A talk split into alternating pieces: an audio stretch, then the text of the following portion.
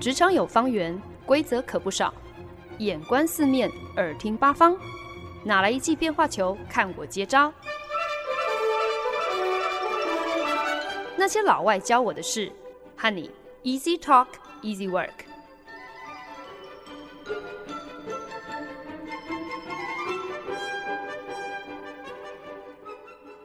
您现在收听的是好家庭联播网台中古典九七点七，台北 Bravo 九一点三为您带来的节目《那些老外教我的事》，我是欢恩。过去几个礼拜，在《崩坏吧独角兽》这个特别系列当中，我们有聊到了两间非常有名的独角兽公司 Uber 还有 WeWork。这两间公司都是所谓共享经济 （share economy） 的先锋新创，彻底革新了我们对于交通、对于工作空间的既定认知。发现，诶，原来这些以前我们认为应该是要被特定的单位或者是公司团体。按照一定的产业法规还有条例来集中管理、来统一供应的服务，原来是可以直接开放给社会大众的，是可以让所有人都能够自己透过一对一的互动来满足供给还有需求这样的一个交易关系。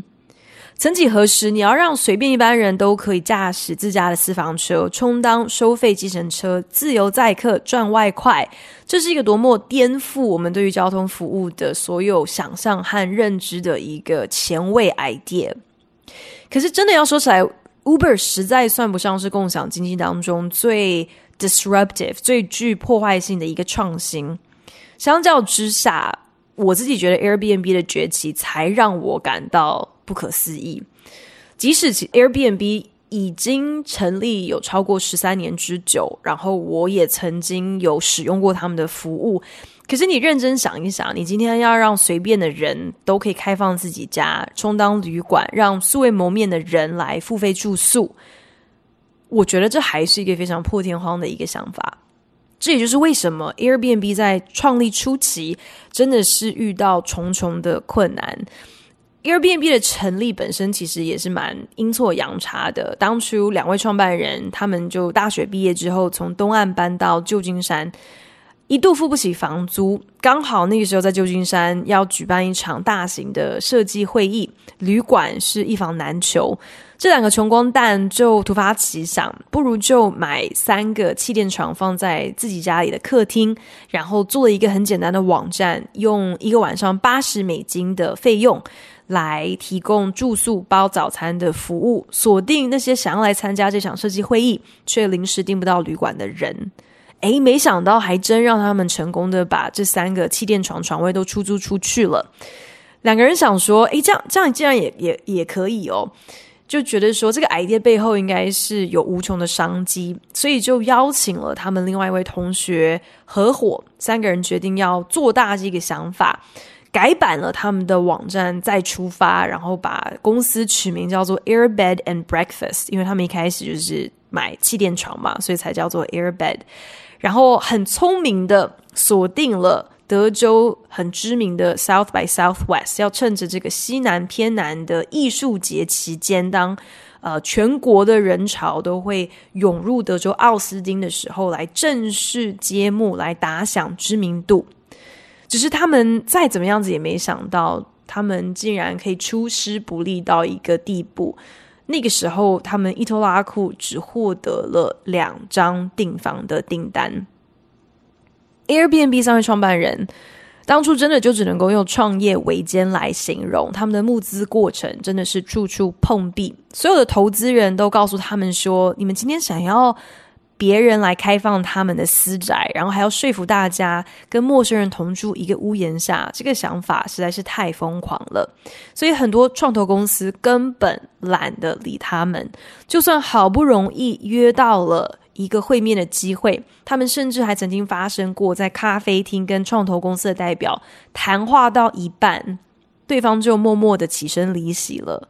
一开始，这这三个年轻的创办人还傻傻的想说：“诶，搞不好对方是去上厕所，还是可能路边停车时间差不多到了，所以要赶快再去缴费去投币哦。”可是都不是，因为那个创投公司的代表就是离开了，就再也没有出现过了。所以真的还遇到这么一个不被尊重、非常尴尬的一个状况。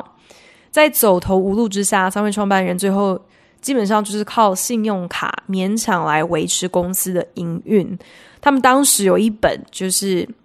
专门是应该是拿来搜集什么棒球卡啊或者是神奇宝贝战斗卡的那种资料夹，只是里面装的全部都是信用卡，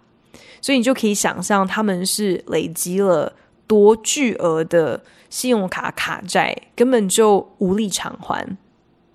急需金流的他们，在无计可施之下，又再一次突发奇想。那个时候刚好是二零零八年，他们就看准了总统大选前会举办的这个民主党全国代表大会，肯定会吸引大批人潮进城来，所以就决定他们要第三次更新他们的网站，第三度隆重推出他们的公司，正式的 launch，正式的上市。他们新的想法是。说服奥巴马的支持者开放自己家的空房或者是客厅沙发，让其他的奥巴马支持者可以借住个一两晚，这应该是行得通的吧？就算大家都是陌生人，可是至少政治立场一致，应该就能够成功建立一个人与人之间互信的桥梁。人与人之间的互信，这其实就是 Airbnb 的营运模式最为简单、最为天才的一个基础，同时也可以说是他们最为大胆的一个豪赌。前期有很多的投资人之所以不看好 Airbnb，拒绝投资，也就是因为他们都没有办法想象任何一间公司有本事来规模化互信，甚至把这个作为公司营运的一个地基。当你的使用者很少的时候，而且大家的同质性又高的时候，那么你邀请陌生人来住自己家里，这个风险相对来说是比较低的。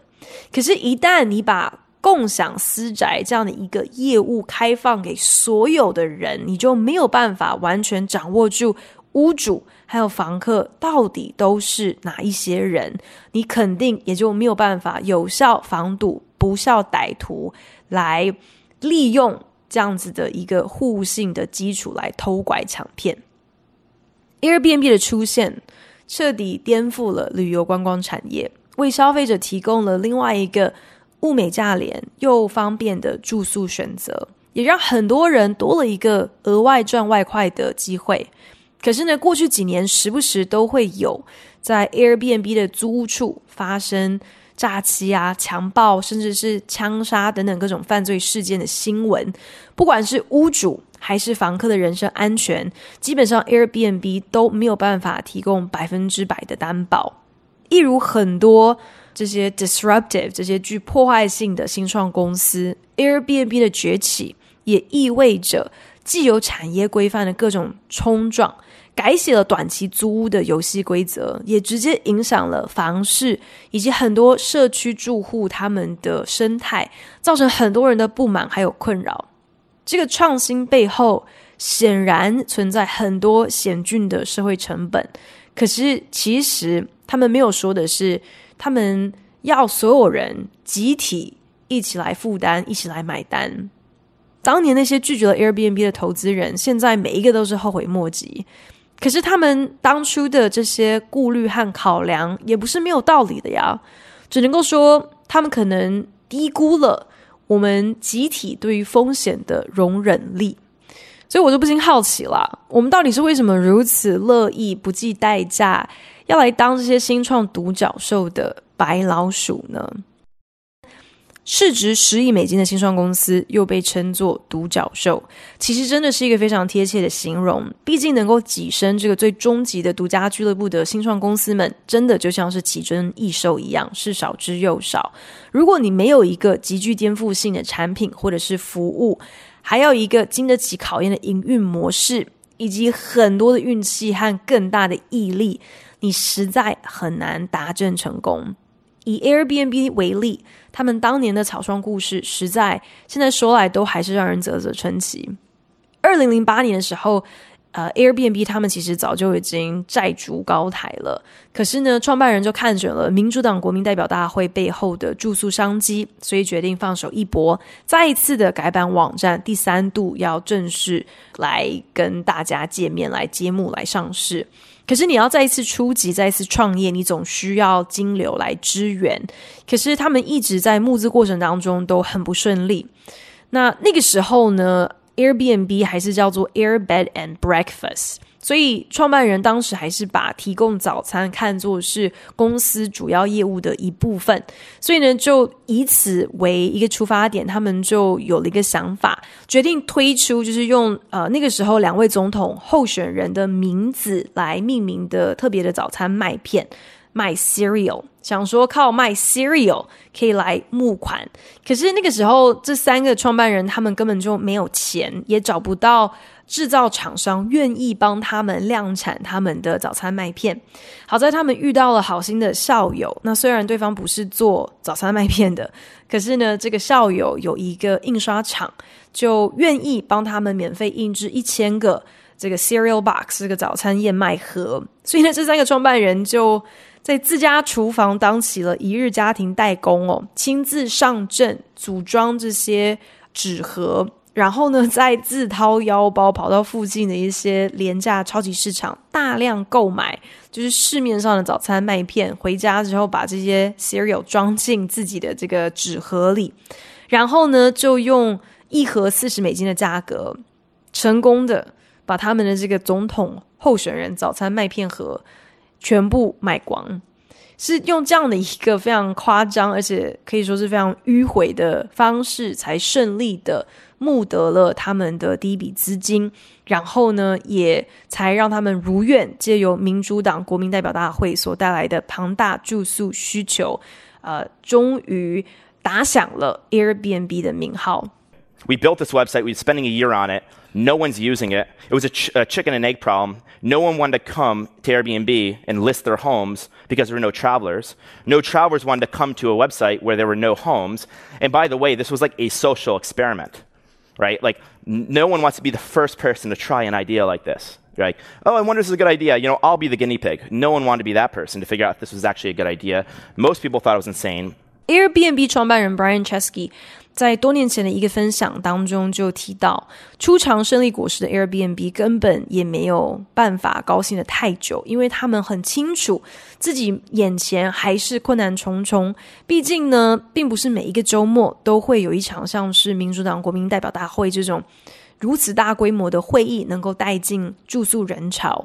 他们当时还是面临一个很大的挑战，那就是有在使用他们网站的人。实在是非常非常非常的少，可是这就是一个鸡生蛋蛋生鸡，感觉好像难以解决的问题。因为那个时候愿意在 Airbnb 上登记出租自己房子的屋主很少，所以你的网站上既然没有房子出租，房源不够，那么那些有住房需求的旅客当然就不会上门来使用喽。所以真正的症结点就在于说，今天不管是屋主还是房客，没有人想要当第一批白老鼠，参与在这个社会实验当中。那个时候 Airbnb 最为苦恼的。挑战就是到底要如何才能够取得 critical mass，才能够取得一定的这个群聚效益，让供给还有需求双方都能够相信 Airbnb 的确是一个比去订旅馆还要更好的选择。Airbnb 的创办人就发现，前期呢在网站上登记租房。的屋主们，他们上传的照片都把他们的房子、他们的房间拍得非常的没有吸引力，所以呢，这些创办人就决定，我们就来投资来买一台专业相机，然后我们亲自登门去拜访这些屋主，替他们拍摄专业的照片放上网站。只能够说，大多数人。很多时候，可能真的是一个非常好预期又能够轻易被操弄的生物嘛。基本上，我们对于任何物美价廉的东西，可能真的是毫无任何抵抗力哦。所以，不过是上传了几张好看一点的照片，如此简单的一个调整，竟然就大幅的提升了 Airbnb 网站上的订房率，然后慢慢就开始带动了这个群聚效应，之后募资的过程也就越来越顺利。二零一零年，Airbnb 成功募到了七百万美金，隔年加码获得了超过一亿美金的资金挹注。投资人当中还包括了好莱坞明星，也因为这样子而持续的拉抬了 Airbnb 的声势。到了二零一四年，Airbnb 已经获得了超过一百亿美金的估值。到去年，这间基本上不就是在鼓励大家要开放家门让陌生人入住的这个短期租房公司，他们在股票上市之前就已经取得了超过一千亿美金的市值。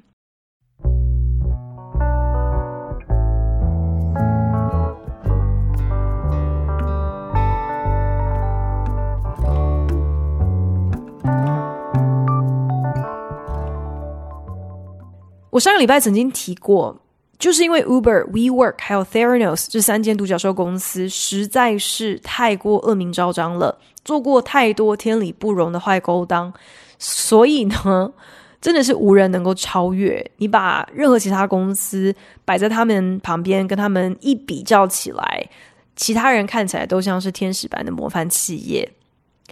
Airbnb。他们是从来没有传出任何像是 WeWork 那样子，呃，什么员工乱搞啊、夜夜笙歌啊这样子的开趴文化，也不像是 Uber 任由男主管骚扰、二代女性员工，然后带出了扭曲而 toxic 而有毒的这种公司风气。Airbnb 公司创办人 Brian Chesky。他也不像 WeWork 的创办人 Adam Neumann 那样子的招摇，喜欢在公开场合天花乱坠的讲一些似是而非、让人听不明白，可是可能又不知道如何质疑的鬼话。他也不像 Uber 的创办人 Travis Kalanick，行事作风狂妄强势，所以所到之处他都是负评不断。Airbnb 虽然并不是一间上梁不正下梁歪的独角兽公司，可是它却。仍然存在很多令消费者特别忧心、特别困扰的不安因子。毕竟，Airbnb 的营运模式就是立基于陌生人之间的互信，把自己的家门向从不认识的人敞开。不管从公司的角度，你定定多么缜密的条款。对于屋主或者是对于租客来说，永远存在一定的风险还有不确定性。也因为清楚知道自己的营运模式本身就附带着极大的这个危险性，所以 Airbnb 内部有一个专门负责安全管理、负责房东还有房客安全的一个团队，不只是需要在发生状况的时候第一时间来安抚房东或者是房客，处理任何退钱或者是赔偿的事情。这支安全管理的团队，他们形同最前线的危机处理团队，必须要确保公司的名誉不会有任何的毁损。也正是这样的一个原因，所以呢，Airbnb 自己的员工都把这个维安团队昵称叫做 Black Box 黑盒子，因为很多的事情，特别是可能会让公司蒙上负面阴霾的新闻事件，只要黑盒子团队。出马妥善处理得当，都能够粉饰太平，让这些见不得人的一些负面新闻永不见天日。前几年就曾经传出一个新闻，有一群澳洲来的旅客。特别安排了要在纽约来跨年，那一行人顺利的在距离时代广场只有几个街口之遥的一个黄金地段，从 Airbnb 上租到了一间位于一楼的公寓。这间公寓之抢手，从来都不乏租客，所以呢，房东为了让租客很方便可以领取钥匙，就跟路口一间小杂货店的老板讲好，把公寓的钥匙寄在这个杂货店内。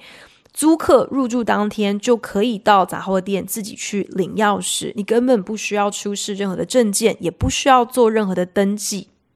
这样的一个安排好像很容易、很方便，可是很明显的也有一个很大的安全漏洞。因为只要知道这件事的人，今天不管你是谁，等于你就是能够自由出入这间公寓。所以对租客来说，这就有安全上一个很大的问题。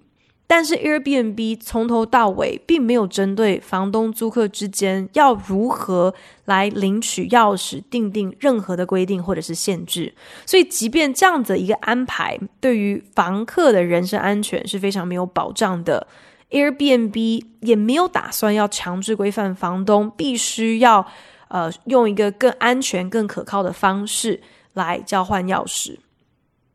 新年倒数结束之后呢，其中有一位这个澳洲女孩，她就决定先一个人回到公寓，她的朋友都还在酒吧里头庆祝。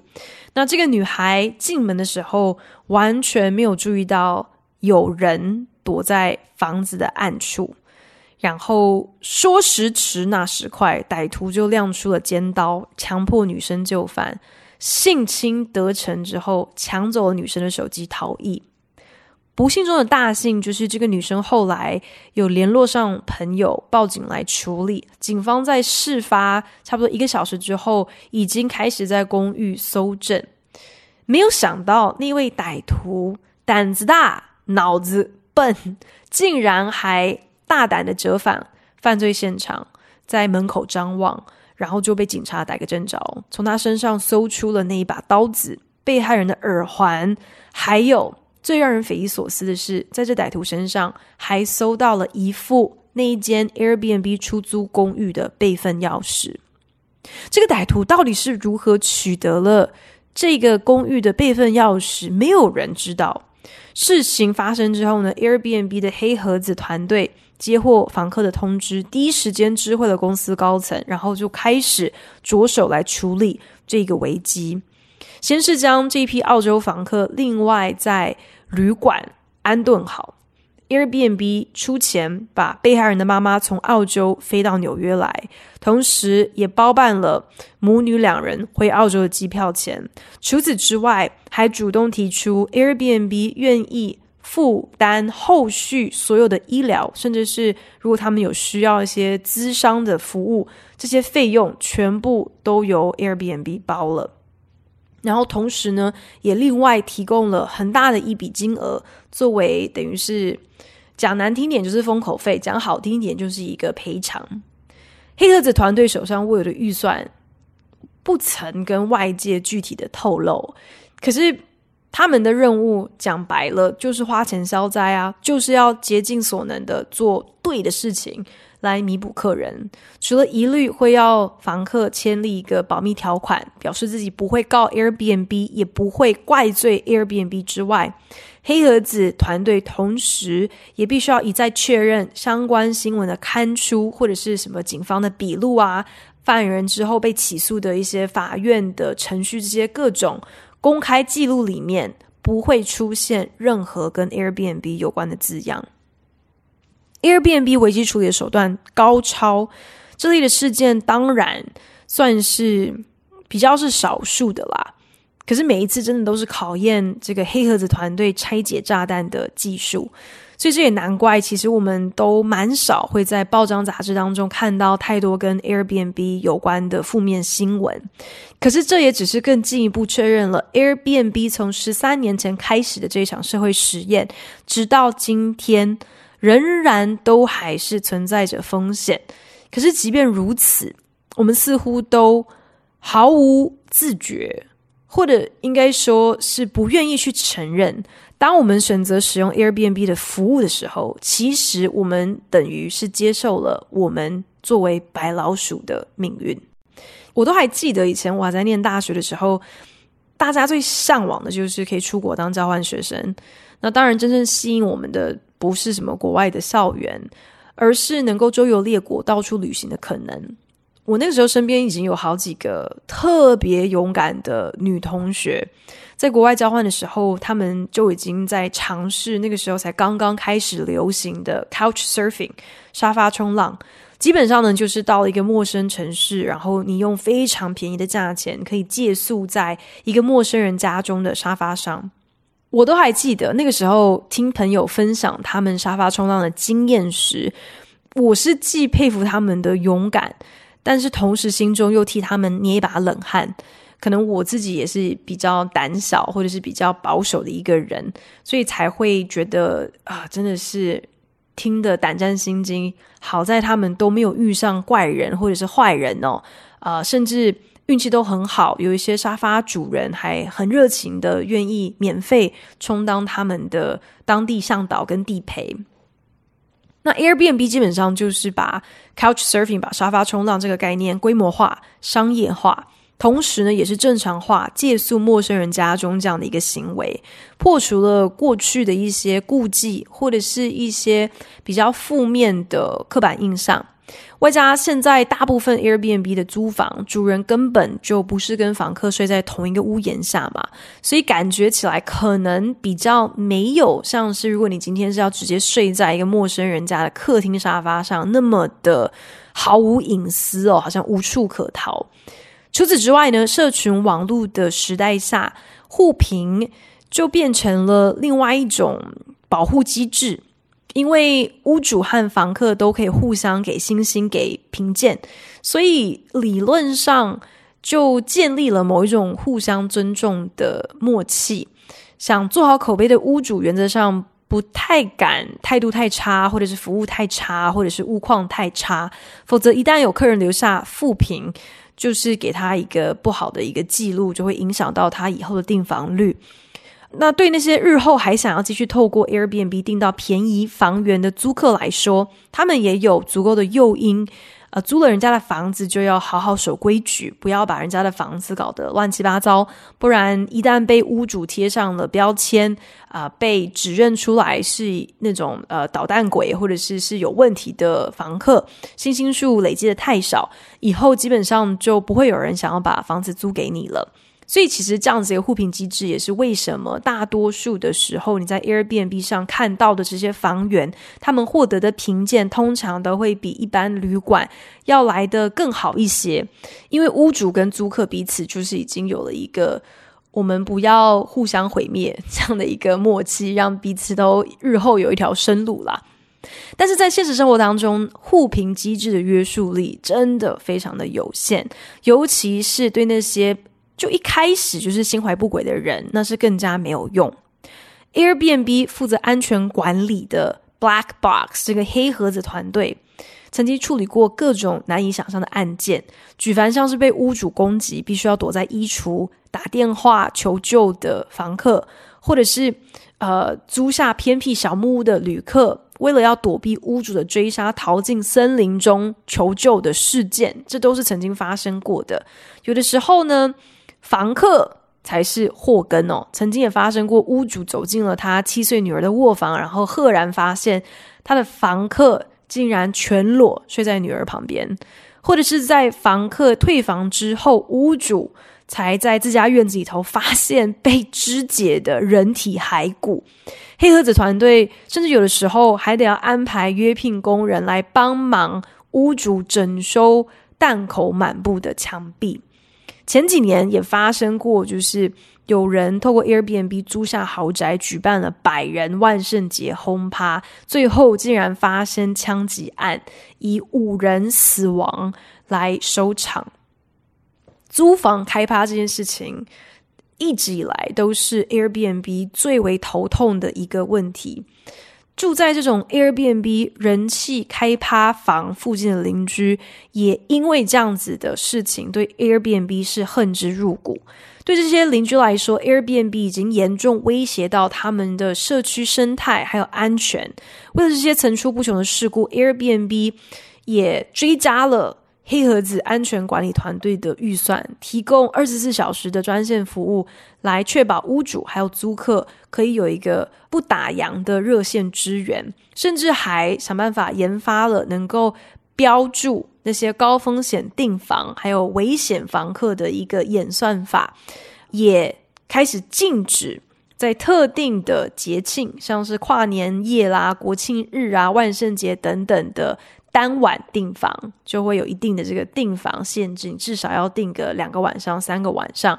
努力的想要防堵网站上的房源被拿来开轰趴这样的一个问题。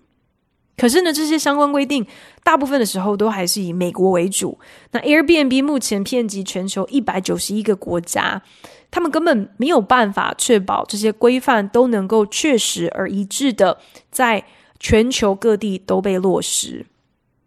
就连到现在，Airbnb 仍然没有针对钥匙存放还有转交提出更严谨的一个规范，甚至在发生我在节目当中提到这些各个事件之后 Airbnb 仍然没有要求使用者在注册的时候要提供身份证件。那公司官方的说法是不想要去排挤那些可能是住在身份证相对不是那么容易取得的国家的这些使用者。可是呢，他们在给少数人方便的同时，实际上是陷所有人于一定的风险当中。可是，即使这些潜在的不安因素从来也都没有少过，Airbnb 仍然成功的在二零二零年上市，当日表现大幅超出所有人的预期，让三位创办人各自现赚超过百亿美金。当年拒绝投资 Airbnb 的创投公司，现在都特别的扼腕。他们当初只是着重在最坏的可能，却没有看到最可能的可能。任何平台肯定都会有所谓的害群之马，可是说到底，大部分人都是好人啊。即使是这样，我还是觉得，每一次当我们在选择使用 Airbnb 的服务的时候，其实我们就还是在以身试法啊，等于是拿自己的生命安全来赌一把，来验证一下人性本善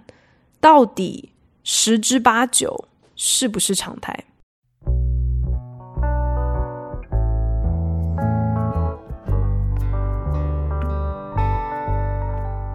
本节目由好家庭联播网、台北 Bravo FM 九一点三、台中古典音乐台 FM 九七点七制作播出。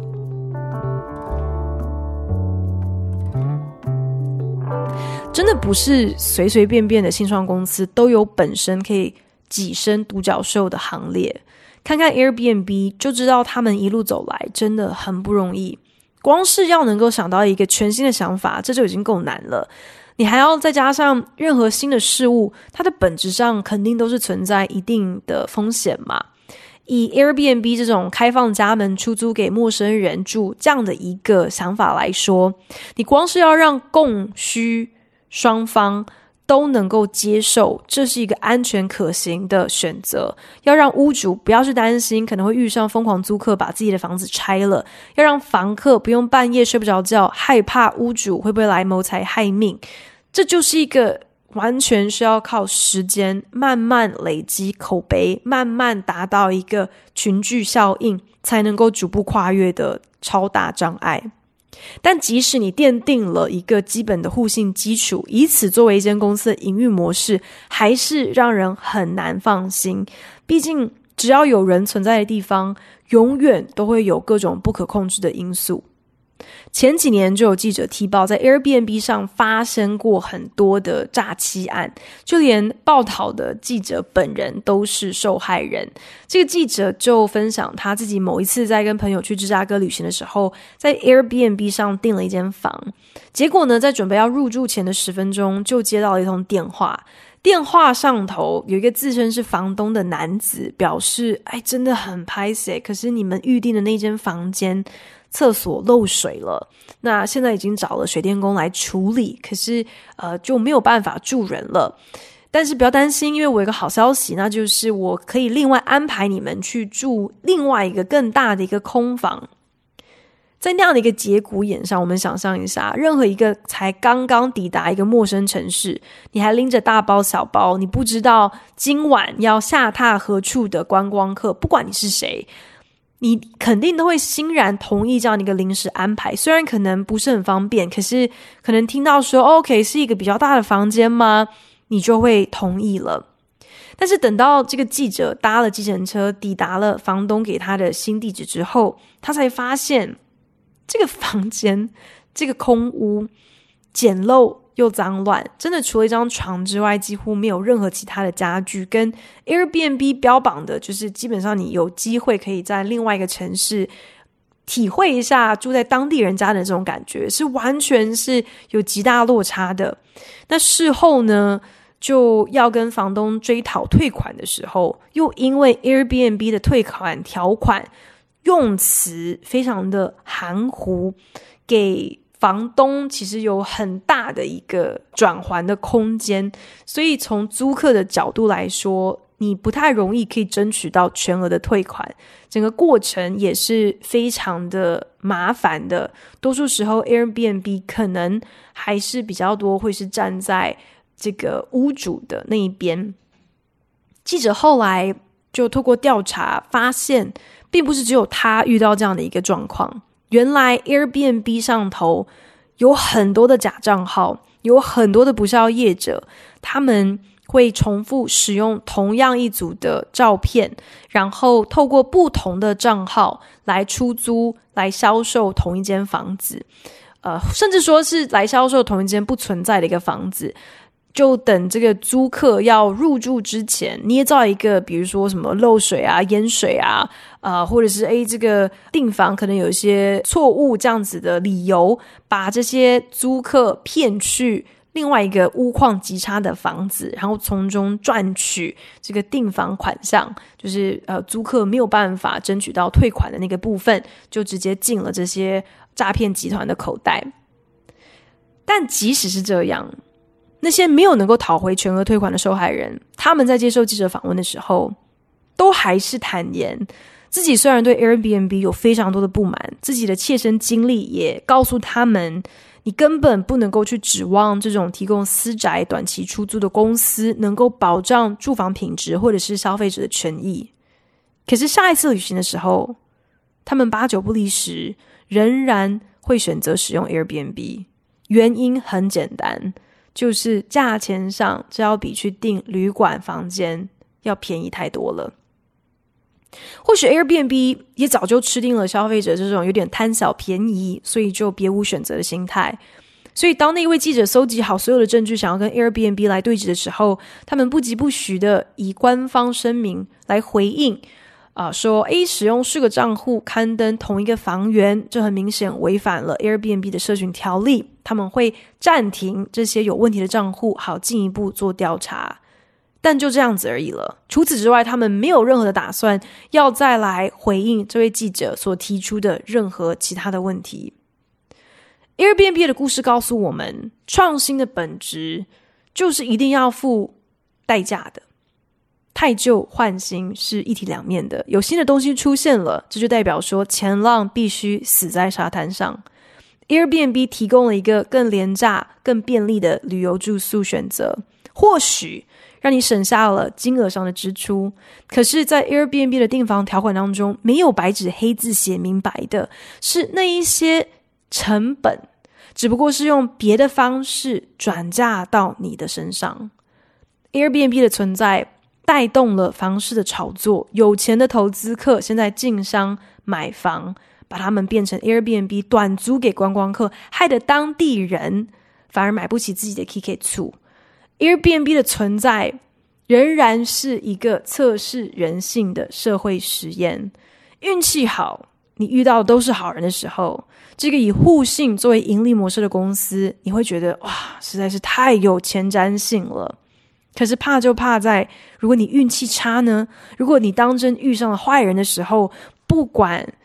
你订 Airbnb 让你省下了多少钱，最后肯定都是得不偿失。这对我自己也是一个提醒。其实啊，每一间新创公司说穿了都是一个老鼠会啊。愿意买单的消费者，你应该要有自己身为他们的白老鼠这样子一个自觉，不要傻傻的一味相信独角兽公司所承诺我们的物美价廉还有方便，真的是那么样子的信手拈来不劳而获。你千万要记得。这背后存在着非常庞大的隐形成本，到头来都是算在我们头上的。谢谢您收听今天那些老外教我的事，我是欢恩，我们下礼拜同一时间空中再见喽，拜。